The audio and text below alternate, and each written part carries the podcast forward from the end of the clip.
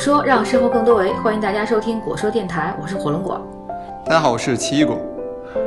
果说呢是一个面向个人成长的知识分享平台，我们在荔枝、喜马拉雅等音频网站上也有持续的内容更新。我们现在果说啊也有一个自己的网站果说点 TV，每期的音频节目也会同步在网站上。果说在第二季的主题呢是两个理想主义者的创业故事，是想跟大家分享火龙果和奇异果两个人在创办了自己的企业之后一些所思所想，包括我们吸收到的一些新鲜的知识和观点。嗯，在上期节目中，我们跟大家讨论了为什么有些人特别受企业欢迎，其中呢涉及到一个关键的问题，就是一些同学。在这个企业中呢，特别能够发现问题和解决问题，所以我们今天想跟大家探讨呢，叫发现问题就是发现机遇。今天我们想跟大家聊的第一个小话题啊，是如何发现问题。因为我们经常说啊，就是发现问题就成功了一半儿。对，万事开头难嘛。其实，在生活中，去比如说我们上知乎吧，就是看别人提问的时候比较多，真正让你自己去提问的时候，反而却无从下手。就能够提出一个好的问题是特别难的一件事情。那我就问问你，最近在思考什么样的问题吧？因为我最近一直在写博士论文啊，就是这个是一个很典型的一个要发现问题还要解决问题的一事儿。就是因为你写论文的时候吧，你经常需要回答的一个问题就是你的研究解决了什么样的问题？就你的研究问题是什么？然后你是通过什么样的方法去回应了这个问题？嗯，就必须要逼迫你去思考这么一个。事儿啊，所以我最近一直在思考的就是我的研究问题是什么。我其实不是一个很正面的典型啊。理论上来说，你一个咱们这种人文社会科学来说，你这个问题很关键啊。嗯，因为你的研问题会引导着你一步一步的去解决它。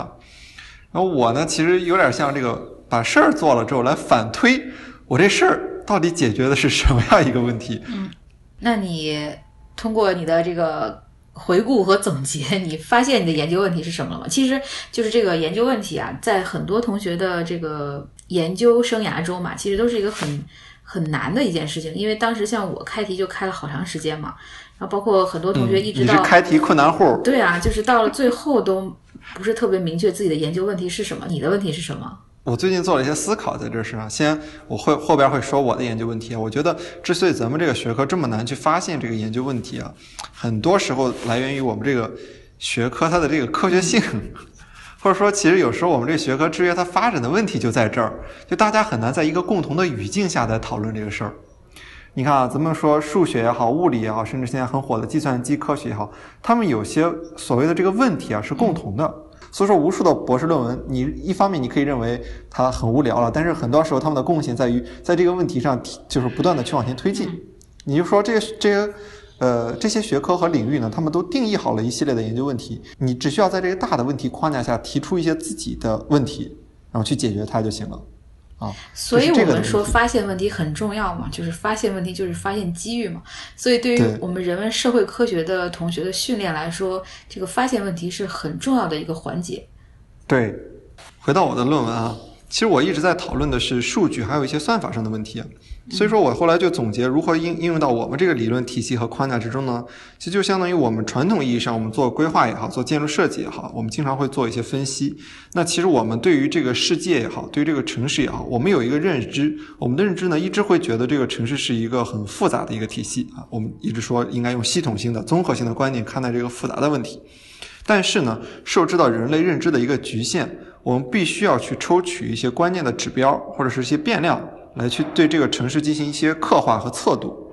比如说，我们有人口啊，或者是之前的做这个城市的这个机理啊，也是很多人在研究嘛，这种土地关系。那这是以前这种数据比较稀缺的时代，或者是人的认知。受限的时代，我们采取的一种认识这个城市的一种方法。但是大家都知道，现在我们有了很多很新兴的测度这个微观的、宏观的这种活动的一些工具，比如说手机啊，比如说其他各种各样的数据、微型遥感。那其实就相当于在这个客观世界和我这人的认知之间，我可以再有一个维度。这个维度呢，就相当于是让计算机去帮我们完成一个高维度的认知，然后我们只需要面对我们想要解决的问题。呃，无论是预测性的还是解释性的，我们来人人会也好，或者是这个规划师也好，建筑师也好，去完成我们要解决的那部分，相当于各司其职。嗯，对，所以你的研究问题呢，就是在新兴的这种数据和算法时代，算法时代，呃，这种新兴新的技术在城市研究中的作用是吧？对，可以这样理解。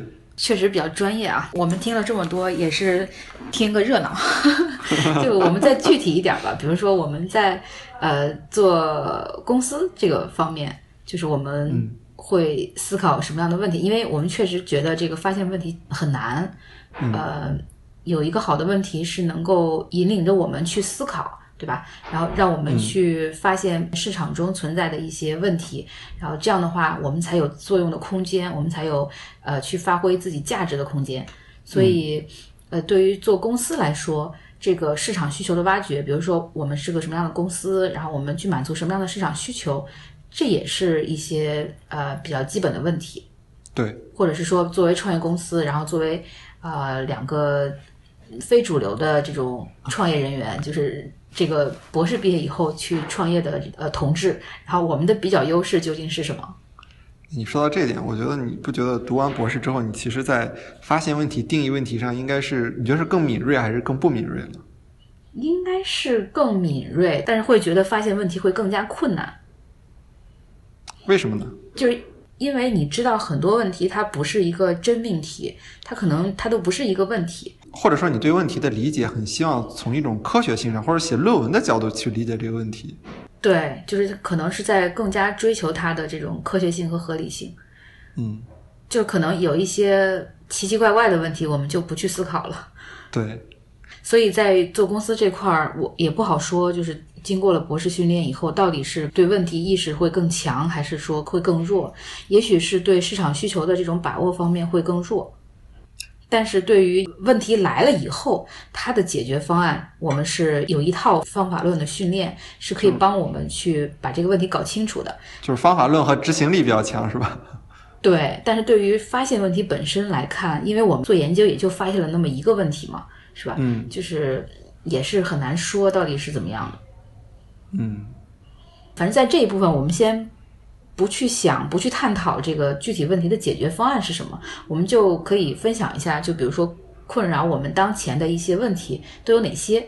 对我们实际面临的一些问题啊，就嗯，对于我们公司来说，我觉得当前我们面临的一个重要的问题就是，呃，因为之前。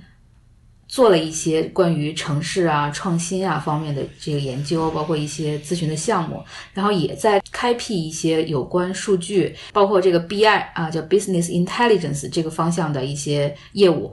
那么。这两个业务方向，其实我感觉是有一些距离的，就是数据和这种呃面向城市的这种创新创业方面的咨询。所以在两个看似有距离的方向中，我们该如何聚焦发展？因为作为一个初创的团队，我们的精力和团队毕竟是规模有限的。然后我们如何利用自己的当前的优势吧，就去找到一个特别明确的发展方向？我觉得这是一个问题。嗯，而且这个问题背后其实还有一个隐含的一个问题，其实你的客户是谁？嗯，咱们之前包括很多业务啊，或者是一些方向，你会发现，凡是遇到这种创新创业啊，或者这种方面，其实它背后的主体都是政府。然后，但其实一些商业上的一些这种咨询项目呢，其实它背后很多时候是企业，因为企业比较在乎商业上的利益。这两个主体其实也是不一样的，就是谁为你的事儿掏钱。那么，如果是说要去判断谁为你的事掏钱，再往深层次的话，就是我们做这个企业的目标是什么，是吧？嗯，就是是为了赚大钱呢，还是为了利用一些技术手段去开辟一些新的市场，或者利用我们这个专业所学去解决一些市场中没有解决的需求？都不回答是吧？现在这个阶段都都都不回答，我们可以先先想一想。开公司这个事儿可能跟大家距离比较远啊，嗯，再说一两个在日常生活中在思考的一些问题吧。比如说，我觉得现在大家看那个微信朋友圈的频率和时间在越来越短，觉得在这个过程中吸收不了太多有价值的信息。然后，所以我在思考一个问题，就是如何将日常的思考体系化，将每天能够吸收到的一些信息整合到自己已经有的这个知识框架中。这是我在。想的一个问题，咱们俩这一点思考的有点像，就因为我平时呢是喜欢看微信啊，或者看这个微博的时候喜欢收藏嘛，点一下。但收藏完了之后我就不看，嗯或者说没有时间和精力再看。我在思考的一个问题就是，这种认知盈余啊，就是信息爆炸时代，人们如何去管理自己的信息，嗯或者说你可以认为就是如何去进行一个选择的一个问题。嗯，那看来在这个问题上，还是都是还是对，还是在同样的意识到了这样的问题，所以这可能也是微后微信时代吧，新出现的一个问题，也是新出现的一个机遇。嗯。就除了咱们日常去思考的这这种问题以外呢，其实大家也会经常去想自己今后发展的问题。比如说前两天在知乎上有个人邀请我来回答一个问题，就是城市规划专业的硕士研究生毕业以后是继续读博呢，还是工作？是在国内读博呢，还是国外读博？呃，他其中提到了一段话吧，其实我觉得是他发现的当前一些规划院啊、设计院啊面临的一些主流问题。就他他讲到，就是之前在国内某个大型的这个设计院实习以后，就对这个整天画图的工作模式不太喜欢。他觉得这些设计工作特别注重就是表现、颜值，就是效果图。呃，很多所谓的分析特别缺少逻辑，基本上都是材料堆砌，并没有太大的价值。我觉得他就是在问问题的过程中，他也是发现了当前这个国内的一些机构存在的一些问题。嗯应该确实是这这些机构目前存在的问题，所以这些机构如果是想转型，或者是想吸引更好的人才的话，它是需要解决这样的问题的。嗯，一个。是提啊，对我们这儿不提解决方案，咱们这儿不提解决方案，但你看啊，这思路和设计院的转型就不太一样。你看，咱们是从问题导向这个视角来出发的，但设计院其实很多时候转型考虑的是，呃，市场，嗯就是收入的下滑，或者是面面临新型的一些冲击。它很少是从自身来反思，是吧？很多时候是从外部市场的反馈，或是从这个新兴的一些工具啊、技术啊的冲击这一点来考虑，很少从内反思。嗯对，或者说很少从人才的这个角度上来反思。嗯，哎，你看咱们刚才讲了这个设计院的这个故事啊，嗯有时候我们其实很很缺少一种互相之间的，或者是对自己的一种提问。我们可以试一试啊，就是我问你几个问题，你也可以问我几个问题。我们并不一定有答案，但是呢，可以去想一想这事儿，好吗？好，那我先问啊，其实你不需要回答。你觉得做一个企业的目标是什么？然后你如何去实现这个目标？同时，你觉得你生活的目标是什么？你如何去实现这个目标？你觉得你做企业和你自己的生活之间是一个什么样的关系？你如何去协调这种关系？感觉感觉啪啪啪的打过来，招架不住了。还有最本质的三个问题是吧？门卫都会问到 你是谁？你从哪儿来？你要到哪儿去？嗯，呃，问太快，我觉得应该都好好记一下这些问题，就是应该好好的去思考一下。那我问你几个问题吧，你觉得未来十年社会的发展大趋势会有哪些？比如说像无人车、机器学习，啊、比如说智慧交通这些，你觉得哪些是特别主流的，会影响未来社会发展大趋势？还有个问题就是如何在这种大趋势中获得个人的成长，就如何去抓住新一波的浪潮吧。还有就是你理想的生活方式是怎样的？你当前的生活状态是怎样？你对它满意吗？就这些吧。啊，也确实是很值得我思考一下。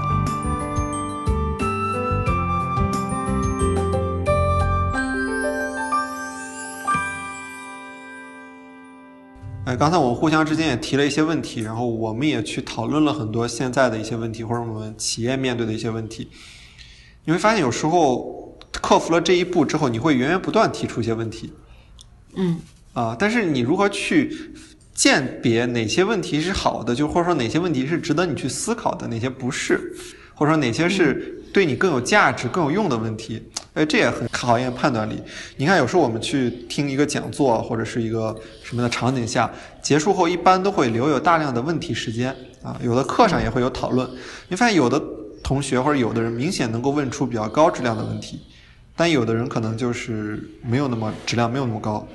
就是好问题应该是有一些标准的，在遇到问题的时候，一般不是会去先搜索一下嘛？所以我在知乎上去搜索了一下，就是到底什么是一个好的问题，然后搜到了一篇文章，叫《当我在知乎提问的时候，我我都思考了什么》。嗯这位同学他总结的这个好问题的标准，不一定是好问题的标准啦，就是问一个合适的问题的标准。首先呢，就是这个问题是否成立。我们经常会说，就是当问问题的时候，经常会说一句话，叫不要先问为什么，先问是不是。就我们很多同学上来就问为什么怎么怎么样。就比如说他他提的这个例子，就是为什么男人都喜欢长发。首先，首先你要判断一下是不是男人都喜欢长发。知乎的骑手是吧？就知乎经常经常说，先问是不是，再问为什么。对，嗯啊，而且他的这个问题是不是本身就是他就无法构成一个问题？如果它本身就无法构成一个问题的话，它自然就不会有特别好的解答，是吧？就比如说，男人是不是都喜欢长发？那么多长头发可以被定义成长发？是男人喜欢自己的头发是长发呢，还是说喜欢女人的长发是长发？嗯。啊，他喜欢女人的长发是长发的话，是指多大的女人？是十来岁的小姑娘，还是四十岁的阿姨？啊，所以在这个提问之前，他提的这个问题，他没有去思考它是不是成立。然后，当然，它也包含另一个问题，就是它是不是足够具体？哦，哎，这也太像写论文了，是吧？就像你要不断的把你的问题加定语，然后我具体化。嗯，就是变成一个可以回答的，嗯，但我觉得这个事情可能要判断一下，你这个问提问的目的是什么？提问的目的如果是为了解答，那么你需要非常具体；但如果仅仅是为了引发你的思考，那么可以把这个标准放宽一些，是吧？嗯。然后还有一个标准就是你在提问之前自己是否有所思考，就你在问别人的时候，你自己是不是先想了？嗯。啊，很多时候。可能有一些惰性吧，就看到一个权威在那儿，你就忍不住的想要问他一些问题，但可能这些问题你自己都没有去认真的去思考，或者是去寻找答案。也许利用现在的互联网的手段，你是可以有一些自己的解答的，甚至是可以获得比他更全面的解答的。对，可以说绝大多数的问题都是可以通过搜索或者通过一些途径解答的。嗯，所以我们这个好问题的标准是不是是？在经过你自己努力去解答以后，依然没有得到解决，它是个尚被解决的问题，它是值得被解决的问题。嗯，除了这些大的原则，我都同意。但有时候你会发现，有时候提问的语境或者是场合非常的重要，或者是你的不同的阶段。比如说你在一个语文课上，是吧？你去问语文老师一个数学问题，你问的再好，他可能都不是一个在这个场景下不是一个好的问题。同样的一个道理，可能你在不同的阶段，可能问的问题也决定了它是不是一个好的问题。咱们现在比如说刚开始做一家企业，那可能我们面临的种种的问题，都会是一个初创企业所遇到的一些问题：招聘啊，确定方向啊，产品研发啊，呃，如何获得项目啊，这一系列的这种问题。那你可能这时候去问一个企业家也好，去问一个人也好，你去问他一个公司上市该怎么操作？怎么操？对，这可能就是。不是一个好问题，虽然很重要，但它并不一定是一个好问题，是吧？你说的那些问题啊，我我认为它是符合一个很很通用的一个标准。但我想补充一个，就是就问题的标准它也是在变的，就是好问题并不一定在所有的场合下都是好问题。嗯，比如说在一个公共场合下，你问一个私人的问题，嗯，那就肯定不是一个好问题。但是如果是就是你两个人关系很亲近。然后，如果两个人关系很亲近，然后你问了一个特别冠冕堂皇的问题，嗯，而且是在一个很私密的场合，那可能也不是一个很合适的一个问题。嗯，所以好问题的标准就要加一个，要在特定的情境下，嗯，符合一定的标准和原则。对，还是有点抽象啊。我们可以回顾一下刚才我们互相问的那些问题，比如说刚才提到的这个有一个。规划硕士的同学在问，就毕业以后是读博呢，还是找工作？国内还是国外工作，是吧？他首先在咱们评价一下他的这个问题，他这个问题其实就有点涉及到就是个人的问题。对他是个个人的问题，就是他的情境信息不是特别的丰富，就是你这个人的特点是什么样的。然后你经历过什么样的成长历程，是吧？嗯。然后你认可什么样的价值观？你更喜欢什么样的生活方式？这些我们不知道。嗯。然后，那么在解答这个问题的时候，那可能对于回答者来说就有些力不从心。嗯。啊，对，所以说一般对于这种问题，别人只能给你一个行业这个范围的解答，其实它与你是什么关系是很难说的。但一般会了解这个行业的会。给你描述一个这个行业的一个普遍情况。所以，我们对这个好问题的界定标准其实还挺简单的，就是首先它是在特定情境下的，是吧？它是一个尚未被解决的，就是经过你的持续的思考也还是没能解决的。然后第三个呢，就是能够引起进一步有益思考的，能够引起你，呃，未来围绕这个问题的进一步判断的。对。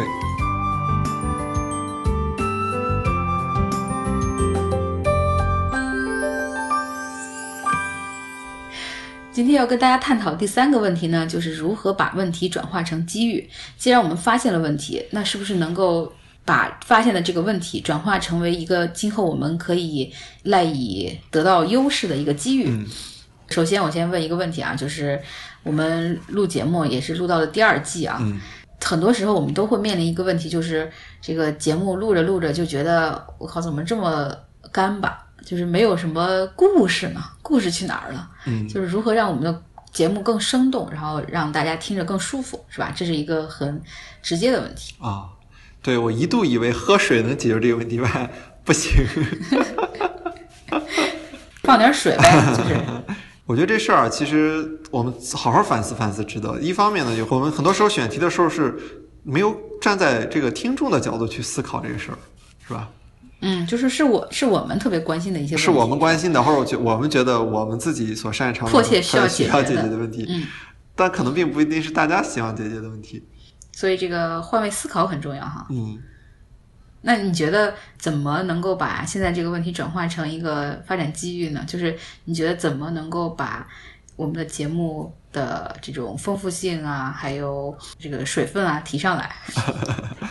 呃，我们现在是。太干是吧？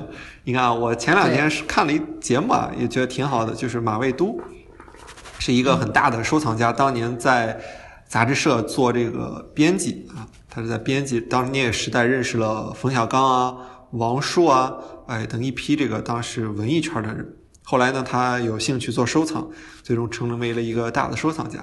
他也做了一个脱口秀节目，很巧的是呢，时长和咱们差不多，哎，都是三十多分钟，全平台的一个节目。讲他当年的故事啊，当然讲的很有意思了，因为都是关于这个文化、文物啊、写作、阅读啊这些事儿，和咱们很多主题很吻合。那但是呢，一方面呢，他本身可能认识的人啊，现在比较有名了，大家有一种心理喜欢听故事啊，大家都喜欢听故事嘛，所以他会讲很多很多的故事啊，当年的故事，一说都是二十年以前、什么三十年以前的故事，大家会抱着一种比较好奇的心理去听。另一方面呢，是它本身啊，这个节目的设计也很有意思。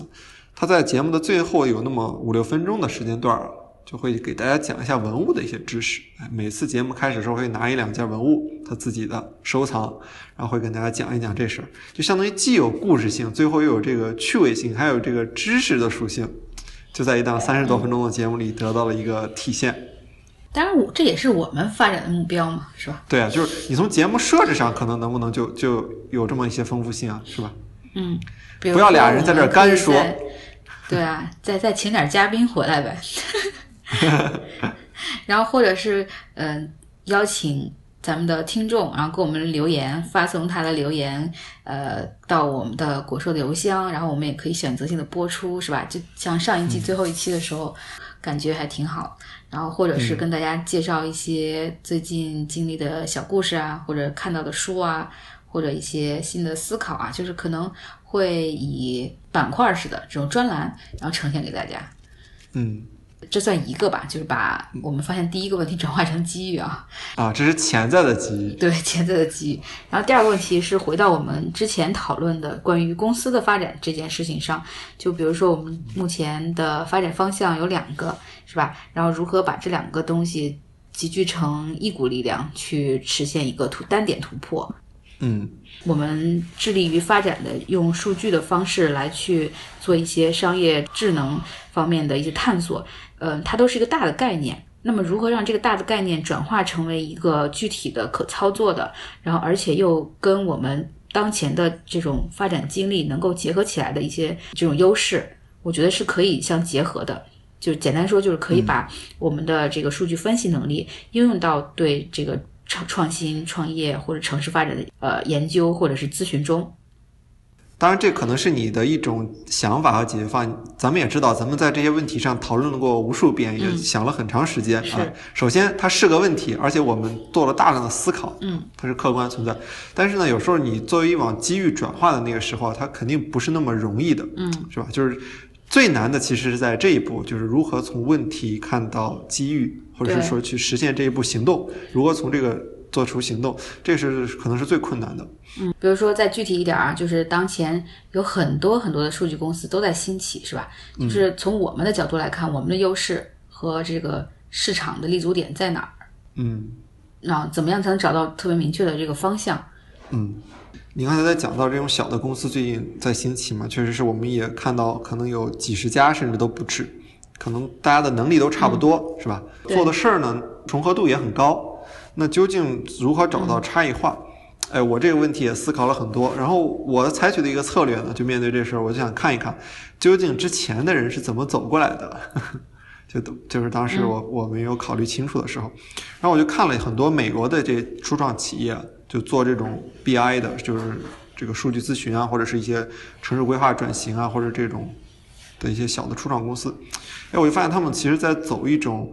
更加专业化的道路，我举几个例子啊，比如说，咱们就看这个卫星图像处理这块儿，就专门做这个遥感的，就是天空拍照片的，那可能都有二三十家在做，但每一家呢，其实都有自己的侧重点，有一些家呢，就专门注重自己的这个数据，它有原创的数据，我自己发射卫星，就如果你认定了你要往数据方向做强的话，那可能要么就他们就自己发卫星了，可能。真的，就他们自己发卫星，然后他们就可以有这种数据上的优势和竞争嘛。嗯，独特的数据源。对，独特的数据源。还有呢，其实就是说，那我要改良算法，我要在算法上建立我的优势，可能不同的点都不一样。但目前国内现在的一个趋势，可能还是一个项目主导，或者说什么都能做，我先先这样去。甲方有什么样的需求？甲方有需求，我就给你做什么，满足什么？对。对。就是我们在其实国内的很多公司在自己的这个比较优势和壁垒的建立上，都还是有很大欠缺的。就这点是需要跟国外公司去学习的。所以说，你我在想这事儿能不能成为我们的优势？就是就是我们已经看到了啊，看到了。那要么我们就要在数据上，我们有一个非常强，不一定很大，但是我们有一个很独特的一个数据的东西。对，我们准备去放颗卫星，放颗卫星，一颗还能可能不够，是吧？然后，呃，另一方面呢，是不是我们能在算法上有些突破？但我本质上啊，我还是更看好数据的，因为算法现在就是大公司开源的特别厉害，就是你很难在这个算法上有特别大的原创性突破。但可能借鉴一些以前的这种腾讯当年策略，这种微创新还是有可能的。比如说一些通用的图片的算法，然后你在你自己的特定领域结合自己特定的领域知识进行一些改良，这也是很有市场的。除了数据和算法这两块儿会存在一个机遇以外，我觉得还有一块就是对于个体需求的这种判断和把握，就是如何在未来的这个发展中，让这个数据和这些算法更好的为个体需求的满足去服务。嗯，是我们可以在未来的节目中，或者是未来的这个时间中持续探讨的一个问题。对，特别是我们不是最近。都大家都戴上了手环嘛，是吧？你也戴了一个，然后我也戴了一个，然后其实这里边产生了大量丰富、很有意思的东西。嗯，然后我们可以找一期专门跟大家聊一聊我们这戴手环，然后发现我们自己的一些之前没有发现或者没有意识到的一些事情。嗯，你看咱们讨论了这个很多都是没有解决的问题嘛，无论是咱们自己的企业还是别人的一些企业。嗯，那你有没有把问题转化为机遇过？就是当时是一个什么样的场景？你觉得有什么启发？对现在？嗯，我反正印象特别深刻的一个问题转化是在洗澡的过程中完成的，就是开咖啡馆的时候，然后不是在学校里面找场地嘛，然后当时找到了这个新立院八号，就是梁林故居，然后当时我们一开始讨论的就是说这个地方历史感太厚重，我们 hold 不住，嗯，就是哎，前辈的。居所是吧？然后里面又是那样一个陈设，就是一个比较古色古香的陈设，然后跟我们果说这个主题又距离很远，觉得这个很难。嗯，但是当时在就是回家以后就是洗澡嘛，然后就想，其实它其实可以变成我们发展的一个机遇嘛，就是我们一是跟这个建筑学院的前辈有一定的关系，第二也是以前经常会有一些下午茶的讨论，也是跟果叔的这个沙龙也有一些契合感。然后我们让这个传统跟新生结合起来，可能也算是一种新的尝试吧。就是有有有的时候这种问题的转化，就是问题转化成机遇，好像恰恰是你突然想通了一件事情，把两个不相干的事情想通了，就是实现了这个问题的转化。啊，就是你提供了一个思路，就是要把两个不相干的东西要打通，是吧？对对，所以这也是为什么我在一直在说，就咱们公司的两个方向，也许可以尝试着变通一下。对，嗯啊，这是一个很好的思路，因为我最近不是还是回到那话题，我一直在写论文嘛，我最近发现了好几篇特别好的论文，嗯，也都是你这个思路。嗯啊，我随便讲一篇啊，有意思一点的。就大家都知道，其实晚上大家都城市里边都有灯光嘛，是吧？照明。然后这时候呢，其实你从天上看啊，其实就相当于是一个夜光的这么一个图，很漂亮的每个城市。之前呢，有很多学者都拿这个做过很多研究了，比如说拿这个做这个这个城市发展啊、GDP 估计啊，是吧？就是这种生长边界啊，城市的这个就很多。那这是一一波人。然后还有一波人呢，其实是做遥感的，其实大量在分析这个卫星图像啊。有一波全新的一波人，就去年有一个我觉得蛮有意思的一个文章发在 Science 上的，解决了一个什么问题呢？就是以前情况下这个卫星图像啊，卫星图像我们以前情况下都是人工去解译嘛，所谓的，但是在计算机领域呢，其实有一些很通用的做法，就是所谓的那个机器学习，就是你可以通过对这个图片啊，就有 label，就是人工可能去打一些这个标签儿，然后去用计算机来去完成很多工作。之前呢，卫星遥感图像的一个很大发展的制约呢，就在于它没有标签儿，就缺少这种大规模标注过的数据集啊。他就突然发现，既然是这个同样是卫星图片，相当于我。正常的卫星图片是我白天拍了一张，是吧？就是卫星在天上白天拍了一张，灯光的那个图相当于是我晚上拍了一张，是吧？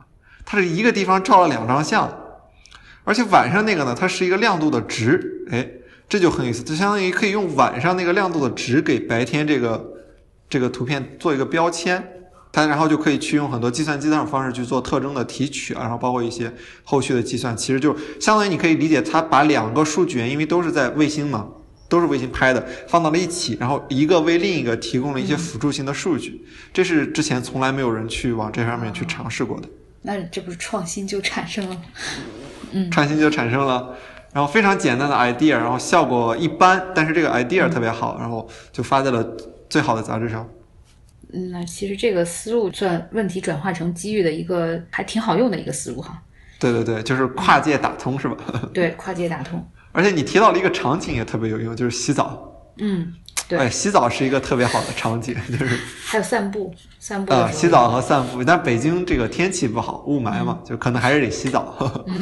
所以说洗澡的时候经常会出现那种灵光一现啊。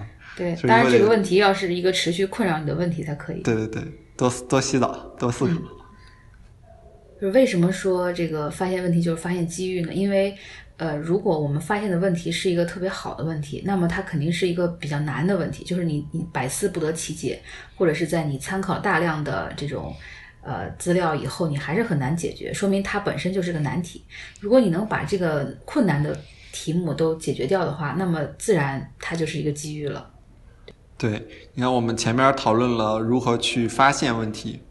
嗯，其实也没有怎么细讲，但是我们不断的去通过提问的方式，可能能促进一下大家的思考，就是 如何去提出这么一些问题。嗯，然后什么样的问题是一个好的问题？我们讨论了四个的原则。嗯，比如说问题是否成立，它是否足够具体，啊，它是不是你在提问之前有一些思考，是个确实是个尚未被解决的问题，以及它是不是能够引起你进一步有益的思考，以及它具体的情境是什么？嗯，然后我们还去。呃，结合自己的例子啊，包括企业的例子啊，个人的例子，还有一些商业上的例子，去尝试性的去把问题转化成机遇。有的呢可能能行啊，有的可能还在探索，甚至有的也不是所有问题都能转化成机遇啊。嗯，或者至少我们没有这个视野和能力，但它是一个非常非常值得去思考和探索的事情。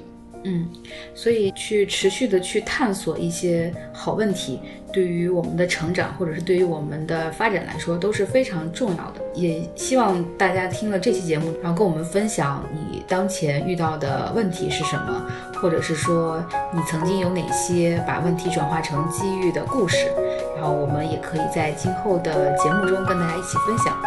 对，那我们本期节目就录到这儿，大家再见。再见。